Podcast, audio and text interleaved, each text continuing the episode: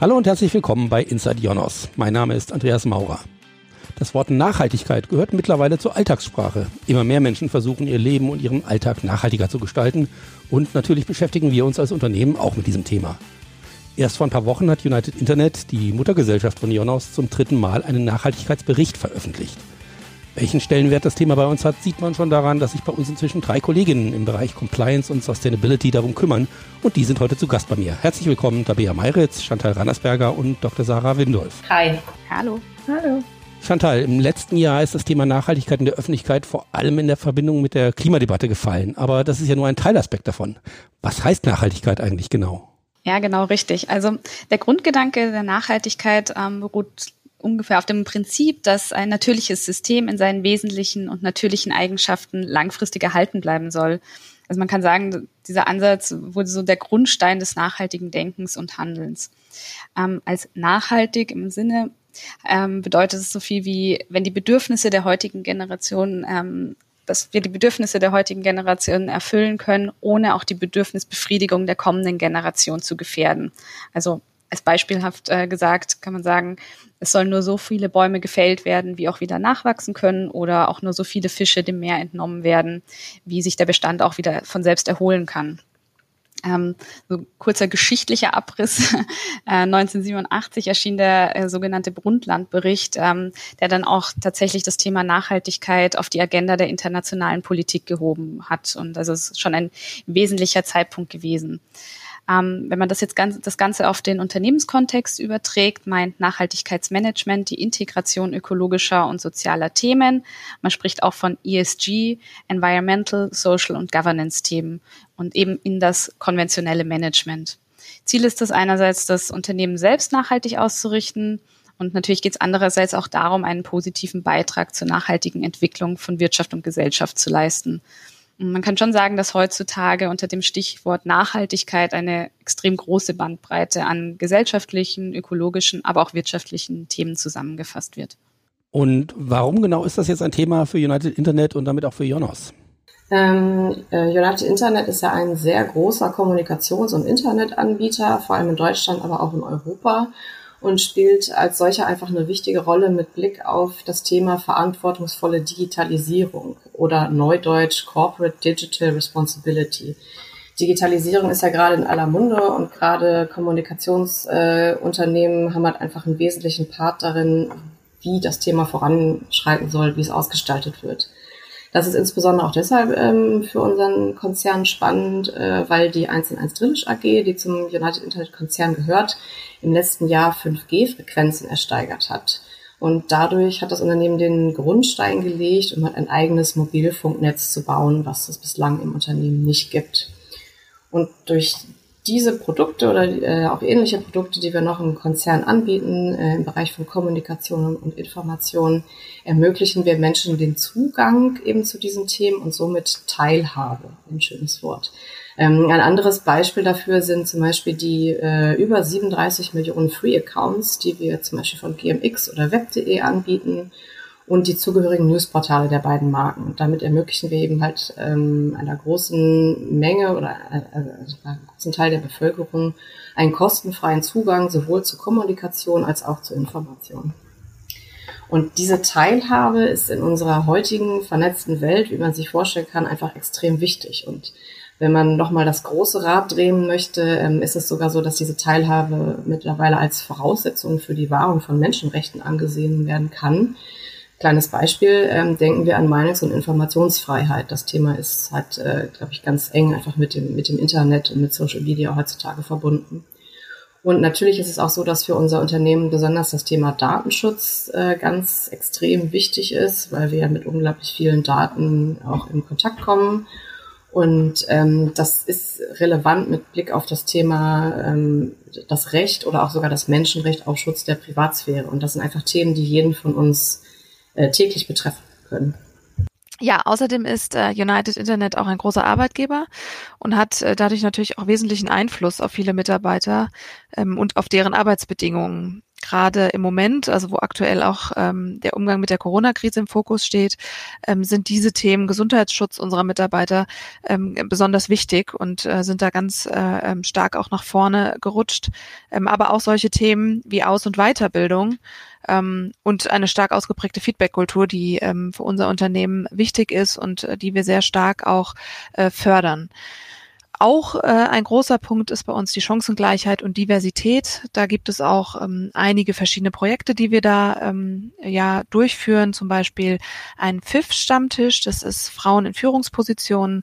Ähm, diese treffen sich dann einfach äh, zu verschiedenen äh, Zeiten, in verschiedenen Terminen und tauschen sich aus, ähm, welche Möglichkeiten es gibt, einfach auch um die Position von denen zu stärken und auch die Möglichkeit da vom Austausch zu schaffen ja, es gibt zahlreiche solcher Schnittstellen zwischen der Gesellschaft, der Umwelt und unserem Unternehmen. Ähm, und da gilt es natürlich auch, diese verantwortungsvoll zu gestalten. So ein Nachhaltigkeitsbericht, wie wir ihn erstellt haben, der ist ja nicht nur schöne Prosa, sondern der folgt auch einigen äh, mehr oder minder strengen Regeln. Was sind die Grundlagen für die Nachhaltigkeitsberichterstattung von Unternehmen? Ähm, also man muss schon sagen, so die Zeiten, in denen äh, Nachhaltigkeitsberichte so nach Lust und Laune zusammengestellt werden konnten, die sind äh, definitiv vorbei. Ähm, also es geht nicht mehr nur darum, so die schönen Beispiele aus dem Unternehmen zusammenzutragen und äh, ohne Sinn und Verstand so zusammenzupacken, sondern also es folgt inzwischen schon einer sehr klaren Struktur. Es liegt natürlich auch äh, zum einen daran, dass es eine zunehmende Regulierung gibt und zum anderen auch, dass ähm, die Erwartungshaltung von unseren Anspruchsgruppen und den sogenannten Stakeholdern immer differenzierter werden.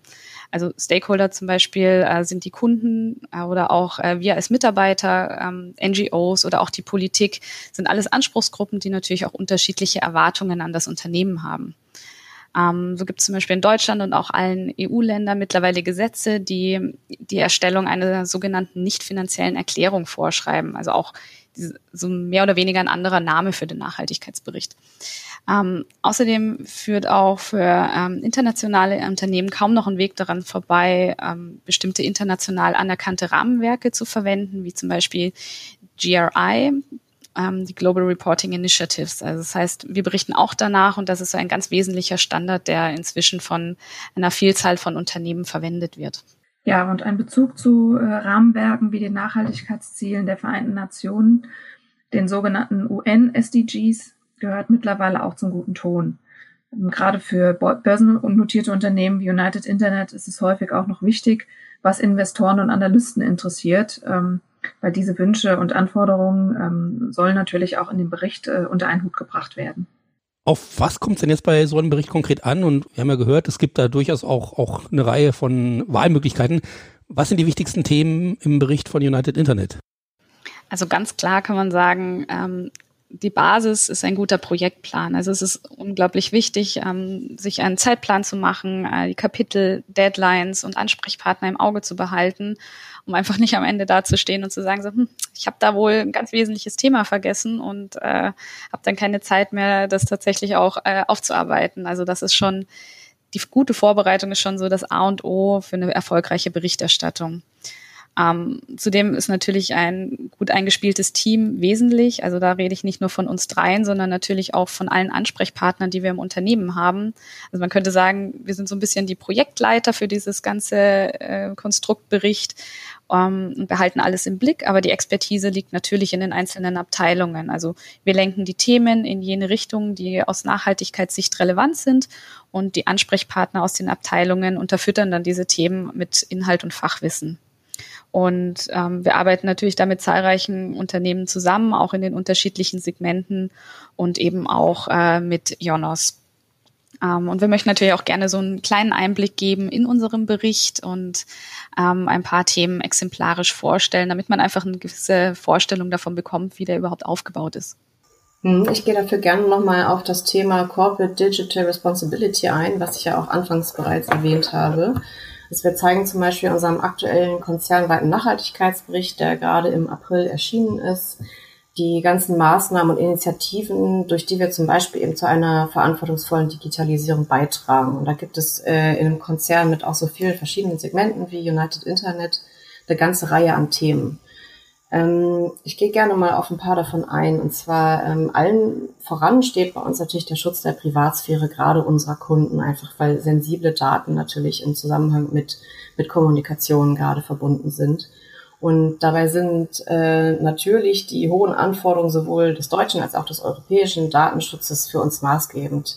Stichwort da, das viele kennen werden mittlerweile, ist DSGVO, die Europäische Datenschutzgrundverordnung, ähm, über die man allein wahrscheinlich schon mehrere Stunden sprechen könnte. Und ähm, die Berücksichtigung natürlich dieser hohen Anforderungen zahlt im ganz besonderen Maße auf die Sicherheit unserer Produkte ein. Als Beispiel könnte man dann nennen E-Mail Made in Germany, Cloud Made in Germany oder dass wir zum Beispiel auch intelligente Produkte entwickeln unter Einsatz künstlicher Intelligenz, KI, wie zum Beispiel das intelligente Postfach auch relativ neu oder eine verbesserte Spam-Erkennung und Filterung, was ja auch einfach wichtige Elemente für, für die Nutzer von unseren Produkten sind. Um mal konkret auf Jonas zu kommen, ähm, ist als Beispiel zu nennen, dass wir da relativ neu oder relativ jung auch Machine Learning einsetzen, um Betrugsversuche im Hosting-Bereich zu erkennen. Jetzt wird es ganz kurz ein bisschen technisch. Machine Learning ist ein Teilgebiet der künstlichen Intelligenz, das dazu dient, durch das Identifizieren von Mustern in vorliegenden Datenbeständen Wissen zu generieren. Das wird durch die Anwendung von Algorithmen erreicht und bezeichnet man als Lernen. Also wir selber als Nachhaltigkeitsexperten sind da auch nicht so tief im Thema. Wir haben dann natürlich entsprechende Experten in den Bereichen im Unternehmen, die sich damit äh, auskennen. Und es ist halt unsere Aufgabe, das dann im Bericht aufzunehmen. Und konkret geht es bei Jonas dann in dem Fall darum, Domainnamen daraufhin zu analysieren, äh, die angemeldet werden sollen, ob sie möglicherweise für Betrugsversuche genutzt werden sollten. Das könnte zum Beispiel dann der Fall sein, wenn die Domain auffallend ähnlich heißen soll wie eine bekannte, vertrauenswürdige Domain. Ähm, man kennt das vielleicht, wenn man mal so seinen Spam-Filter-Report äh, anguckt, ähm, was da so mancher für Namen auftauchen. Und durch den Einsatz eben von Machine Learning konnten die Kollegen bei Jonas die Betrugsquote in diesem Bereich bereits senken. Miodos engagiert sich außerdem auch für die Entwicklung einer europäischen Cloud. Äh, Working Title ist ja momentan noch Gaia X, auch unter Beteiligung der Bundesregierung. Und das Ziel ist hier, eine Hybrid-Cloud nach eben diesen europäischen Sicherheits- und Datenschutzstandards zu bauen, die es in der Form halt bislang noch nicht gibt. Und der Unterschied ähm, ist dann einfach ähm, genau in diesen strengen Vorgaben, die in dieser Cloud berücksichtigt werden würden, im Unterschied einfach zu den großen US-amerikanischen Anbietern, die man so kennt. Ich muss da jetzt, glaube ich, keine Namen nennen. Ähm, was wir auch machen im Konzern äh, unter dem Thema Digitalisierung ist, dass wir einen Beitrag zu den digitalen Kompetenzen der Gesellschaft leisten. Und das ist einfach eine wichtige Voraussetzung tatsächlich dafür, dass alle Menschen an der Digitalisierung teilhaben können, was ja häufig auch als Ziel in Verbindung mit der Digitalisierung ausgerufen wird. Ähm, Jonas macht das zum Beispiel, ähm, indem zwei frei zugängliche Wissensdatenbanken angeboten werden, der Digital Guide und der Startup Guide.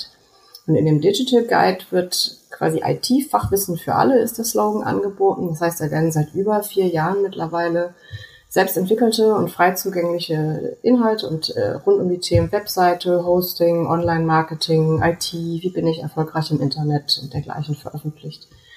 Und im Pendant für, für Gründer und Selbstständige, das ist dann der Startup Guide, äh, findet sich halt alles mögliche, alle nützlichen Informationen zu den Themen Gründung und Unternehmensführung.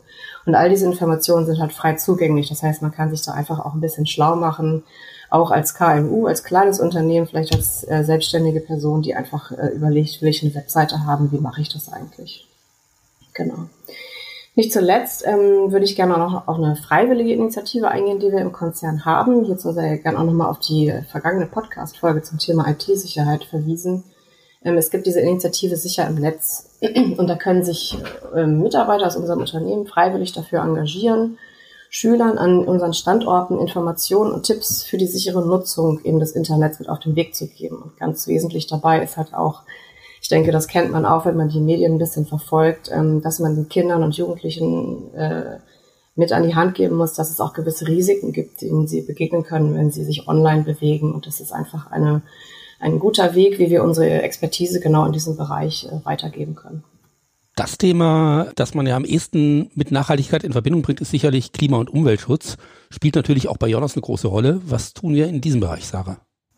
Äh, genau, also die Themen Umwelt, Klima, Energie, die bilden ganz sicher einen deutlichen Schwerpunkt der Nachhaltigkeitsaktivitäten, gerade von Jonas.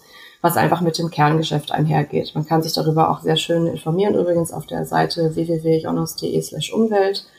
Ähm, Jonas Kerngeschäft ist ja, oder das, der wesentliche Teil des Geschäfts, Hosting und Cloud-Lösungen anzubieten. Und das funktioniert halt einfach nicht ohne die im Hintergrund laufenden Rechenzentren. Verglichen mit anderen Segmenten, die es im United Internet Konzern gibt, benötigt dieser Hosting-Bereich entsprechend sehr viel Energie, weil Hochleistungszentren betrieben werden. Ich habe Marco Hilbert, unseren Head of Data Center Operations, gefragt, wie man denn im Rechenzentrum überhaupt nachhaltig arbeiten kann. Ja, gibt es äh, viele Wege. Also ähm, ein Hauptteil unserer Energie fließt natürlich in die Kühlung der Rechner. Und dort können wir durch Einsatz moderner Kühltechniken und Technologien natürlich sehr viel Energie sparen. Ähm, und in den letzten zehn Jahren hat sich auch das ganze Thema rund um Kühlung äh, massiv verbessert.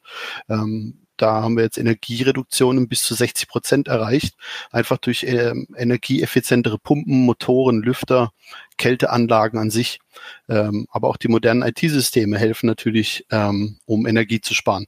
Ähm, da läuft der Server nicht mehr rund um die Uhr bei 100 Prozent Last, sondern äh, regelt nur noch nach Bedarf, äh, was er braucht und benutzt dann Stromsparfunktionen ähm, und andere Dinge, um die Energie zu reduzieren, wenn er eben weniger gebraucht wird, vor allem zum Beispiel nachts. Und das hilft uns dann, ähm, Energie nachhaltig zu sparen. Was tun wir sonst noch, um Strom zu sparen im Rechenzentrum? Wir haben im Jahr 2019 angefangen, ein ISO 50001 System bei der IONOS einzuführen. Das ISO 50001 System ähm, ist dafür da, um ein Energiemanagementsystem aufzubauen, ähm, was sich genau damit beschäftigt, wohin geht die Energie im Rechenzentrum, wer verbraucht da am meisten und was können wir tun, Maßnahmen zu schaffen, ähm, den Energiebedarf zu reduzieren. Und äh, zwischen 2018 und 2019 haben die ganzen Maßnahmen, die wir eingeleitet haben, schon um eine elfprozentige Reduktion unserer Gesamtenergie geführt. Da geht es von eben einsatzeffizientere Energieanlagen, äh, Kühlanlagen, aber auch um ähm, Kaltgangeinhausungen oder Luftführungsmittel. Also wie fließt die Luft in einem Raum? Was können wir tun, um die genauer zu steuern? Was können wir tun, um genauer nachzumessen, wo geht unsere Luft hin, wo geht unsere Kälteleistung hin, wer verbraucht am meisten Energie und dann eben zu verhindern, dass es Hotspots gibt äh, oder das ganze Rechenzentrum homogene auszulasten. In den letzten 10, 20 Jahren hat sich ja auch technisch einiges geändert. Was waren da die wichtigsten Weiterentwicklungen? Ähm, ich glaube, maßgeblich natürlich das Thema Cloud, Virtualisierung ähm, ist da eines der größten äh, Dinge im IT-Geschäft der letzten zehn Jahre. Ähm, früher haben wir hunderte von Rechnern gehabt, die mit sehr kleiner Auslastung liefen. Ähm, vielleicht fünf Prozent im Durchschnitt, zehn Prozent im Durchschnitt. Und dank Virtualisierung und der Cloud können wir natürlich unsere Rechner heute viel besser auslasten, zum Teil bis zu 50, 60 Prozent kontinuierlich. Und das hilft uns im Betrieb natürlich ähm, auch besser äh, Energie einzusetzen. Ganz wichtig in den letzten zehn Jahren, was sich geändert hat, die Technik ist nicht mehr so sensibel. Früher waren Rechenzentren sehr anfällig für Temperaturschwankungen, für Stromschwankungen und für andere Dinge. Und da hat sich natürlich wahnsinnig viel entwickelt. Und diese Robustheit erlaubt uns zum Beispiel auch mit höheren Temperaturen im Rechenzentrum zu arbeiten. Und desto höher wir die Temperatur fahren können, umso effizienter können wir kühlen, weil desto weniger wir es runterkühlen müssen, desto weniger Strom brauchen wir. Und solche Dinge haben uns in den letzten zehn Jahren massiv geholfen, effizienter Rechenzentrums zu betreiben. Das heißt, bei dieser Weiterentwicklung würde man heute ein Rechenzentrum vielleicht auch ganz anders planen als noch vor 15 Jahren. Auf jeden Fall. Vor 10, 15 Jahren haben wir Rechenzentren nach dem klassischen Prinzip geplant. Ein Raum muss kalt sein und dann stellt man da ein paar Computer rein und dann wird das schon laufen. Ähm, heute geht man da sehr viel selektiver vor. Man schaut sich die Klimadaten an, äh, sucht optimale Standorte aus, wo wir Rechenzentren bauen können. Das geht natürlich nach vielen äh, Parametern, äh, auch zum Beispiel im Kundenbedarf. Wo braucht der Kunde IT?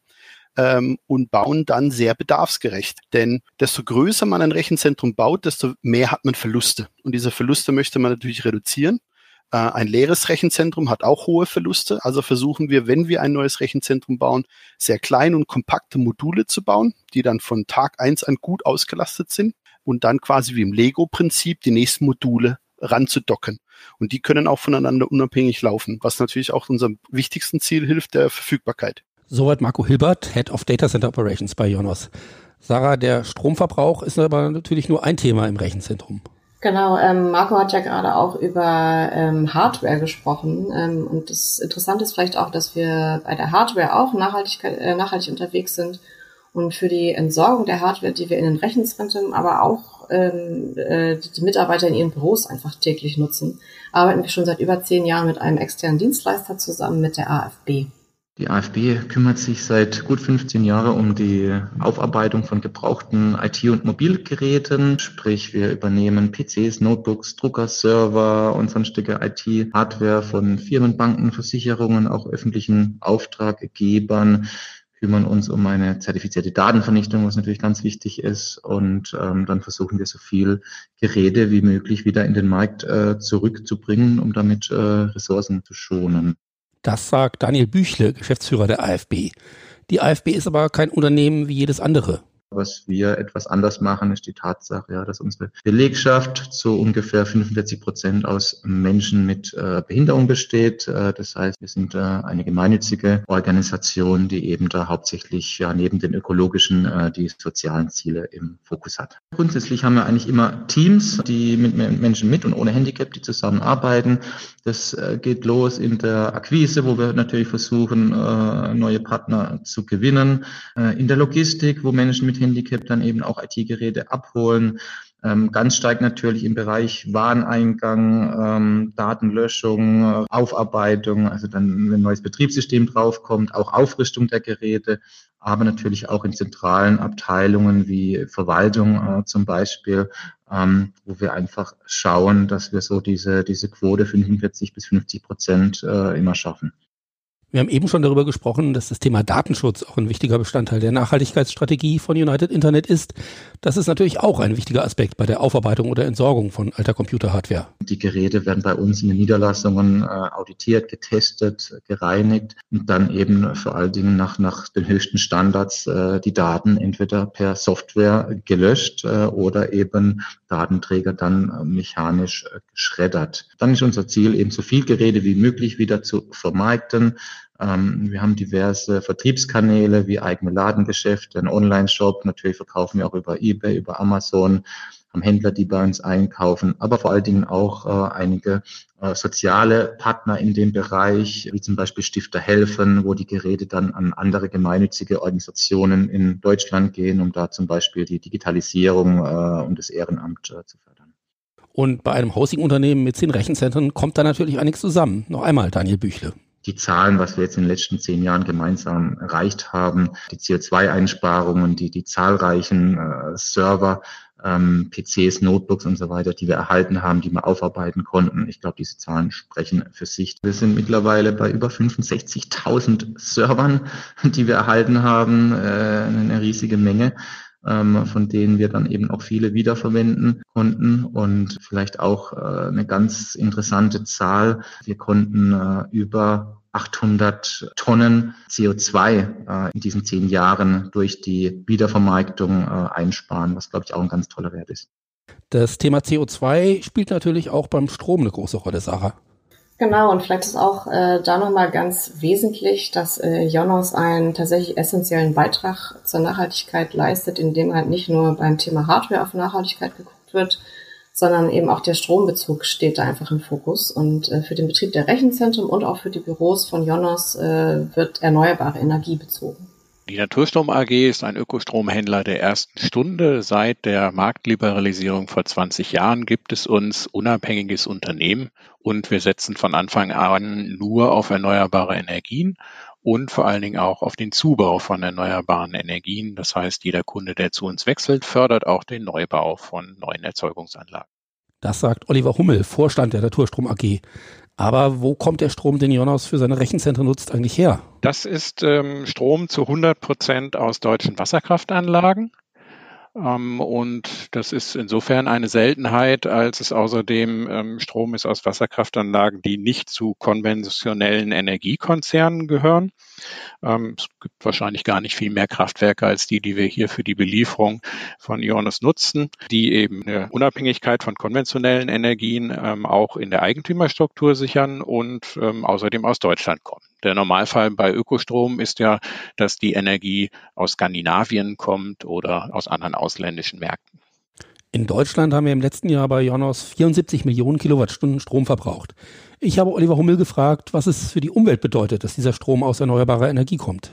Ja, natürlich spart äh, Jonas dadurch einen Haufen Schadstoffe ein, die normalerweise bei der Erzeugung von konventioneller Energie nötig wäre. Ähm, einfach so ein paar Zahlen. Ähm, die, wenn man das Jahr 2019 nimmt, dann ist durch die Zusammenarbeit eine Ersparnis von ungefähr 34.000 Tonnen CO2 ermöglicht worden und auch 2,4 Tonnen ungefähr Atommüll hat man vermieden, wenn man das sozusagen auf den Atomanteil runterrechnen würde. Ähm, das heißt also schon wirklich erhebliche Zahlen, die durch den Bezug von erneuerbaren Energien in der Produktion eingespart werden konnten. Soweit Oliver Hummel, Vorstand von Naturstrom. Kommen wir nochmal zurück auf den Nachhaltigkeitsbericht, Chantal. Wir haben eben gesagt, ihr habt den bereits zum dritten Mal erstellt. Was hat sich denn in den letzten drei Jahren getan?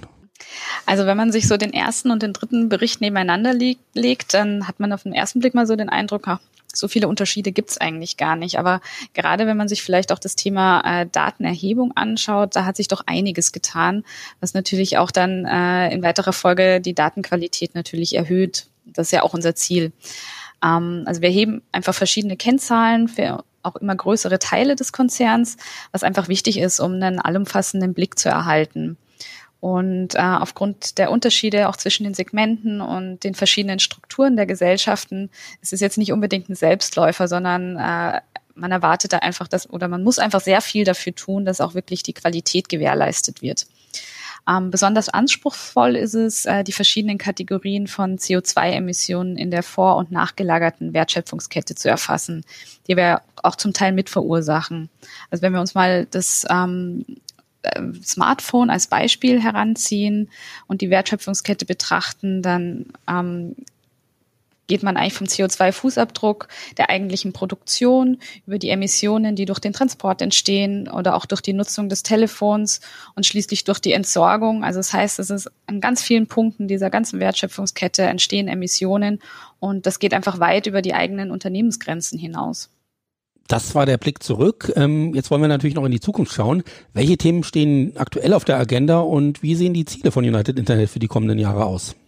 Ja, also wir haben tatsächlich äh, einige Themen in der Pipeline und ähm, wollen uns natürlich denen auch nach und nach annehmen. Ähm, in erster Linie haben wir uns jetzt mal das Ziel gesetzt, dass wir eine Klimabilanz erstellen wollen, auch einen CO2-Fußabdruck genannt und ähm, dadurch einfach einen zunehmend vollständigen Blick über die von uns verursachten Treibhausgasemissionen bieten.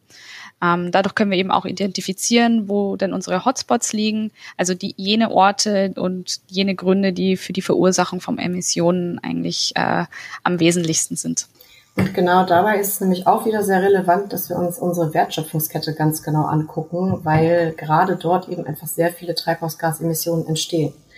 Ähm, ich nenne mal gerne ein Beispiel, das ist der Stromverbrauch, den wir wiederum bei anderen Telekommunikationsvorleistungspartnern verursachen, indem wir deren Infrastruktur nutzen. Das sind zum Beispiel Mobilfunkanbieter, deren Mobilfunknetze wir für unsere Kunden mitnutzen. Ein anderes Beispiel, vielleicht noch ein bisschen plastischer, sind Flugreisen, die wir bei Reiseveranstaltern buchen. Und das sind halt einfach nur zwei Beispiele und Gründe, warum wir unsere Liefer- und unsere Wertschöpfungskette inklusive wirklich aller relevanten Akteure und Themen künftig vollständig verstehen und abbilden möchten. Also wir möchten ein sogenanntes Mapping vornehmen. Und aufgrund der Unterschiedlichkeit, die wir einfach im United Internet Konzern haben mit den ganz verschiedenen Segmenten, äh, ist das für sich genommen tatsächlich schon ein, ein spannendes, umfassendes Projekt, äh, mit dem wir uns wahrscheinlich eine Weile beschäftigen werden. Und im Grunde ist es aber nur ein Schritt, äh, um dann in einem nächsten Schritt auf Basis dieser Informationen wirklich dann informiert gemeinsam mit den anderen Fachbereichen im Unternehmen überlegen zu können, wie und wo wir Emissionen reduzieren können. Zudem ist es für uns natürlich auch immer wichtig, regulatorische Änderungen zu beobachten, ähm, damit wir diesen auch im Bericht dann äh, den Neuerungen auch gerecht werden können. Ob der kommende Bericht davon betroffen sein wird, ähm, das werden wir dann noch sehen. Im April des kommenden Jahres ähm, könnt ihr euch aber den Nachhaltigkeitsbericht äh, 2020 auch anschauen und über die neuesten Themen informieren. Und da bekommt man dann auch Einblicke in die Nachhaltigkeitsthemen des gesamten Konzerns. Ja, wir freuen uns äh, auch immer über Anregungen, Fragen und Feedback. Ähm, gerne diese einfach an unser E-Mail-Postfach senden und das ist sustainability at united-internet.de. Diese Adresse packen wir natürlich gerne in die Show Notes. Vielen Dank, Tabea Meiritz, Chantal Randersberger und Sarah Windolf für diesen Blick hinter die Kulissen der Nachhaltigkeitsberichterstattung bei United Internet. Den ganzen Nachhaltigkeitsbericht gibt es zum Download unter www.united-internet.de und natürlich packen wir auch den Link in die Show Notes. Die ganzen Interviews mit Daniel Büchle von der AFB, Oliver Hummel von Naturstrom und Marco Hilbert, unserem Head of Data Center Operations, gibt es als Special im Podcast-Feed bei Spotify, Apple Podcasts, Deezer und überall, wo es Podcasts gibt. Wie immer freuen wir uns über Fragen, Kommentare und natürlich auch einen Daumen hoch hier unter dem Podcast oder auf unseren Social Media Kanälen. At jonas-de auf Twitter, jonas.deutschland auf Facebook und einfach nur Jonas auf LinkedIn. Danke fürs Zuhören, tschüss und hoffentlich bis bald.